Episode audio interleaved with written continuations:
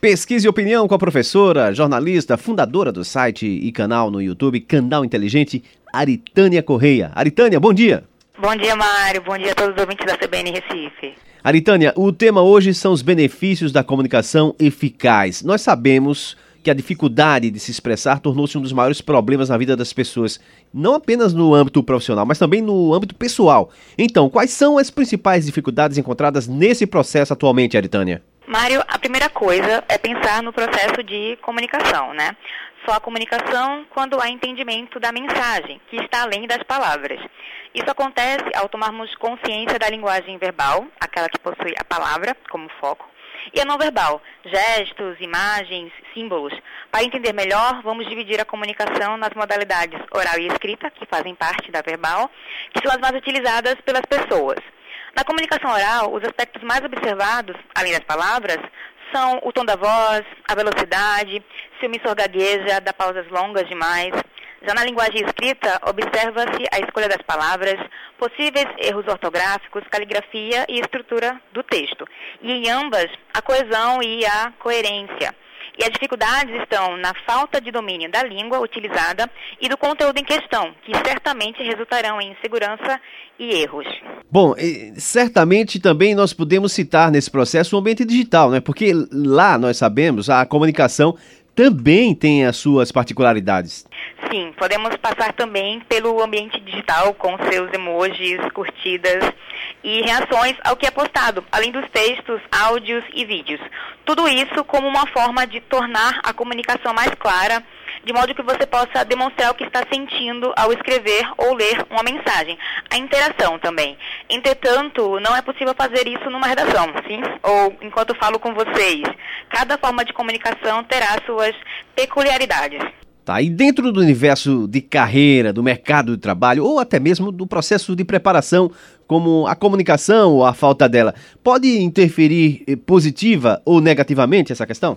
A boa comunicação é ferramenta essencial para qualquer indivíduo. Isso não apenas para obter benefícios diretos para a sua carreira, mas para a sua vida pessoal também. Como falei, é, o processo de interlocução depende de outros fatores, além das palavras, e dominá-los é essencial para que não haja ruídos. Ela é benéfica quando é bem feita. Para o profissional, é, o papel da comunicação começa antes de sua atuação numa determinada função. Inicia na hora de conseguir emprego, prestar um serviço ou fornecer um produto. Sem essa habilidade, ele já sai em desvantagem em relação aos outros concorrentes. E quando falo de comunicação, trata-se de comunicação integral. Envolve a fala, a escrita, a postura, suas atitudes, crenças e valores. E aí atitudes não apenas enquanto você se expressa. Uh, é, nós somos um verdadeiro objeto de comunicação multimídia, né? E a mensagem que deixamos vai além daquilo que dizemos ou escrevemos. E como é que as pessoas, Aritânia, podem mudar isso?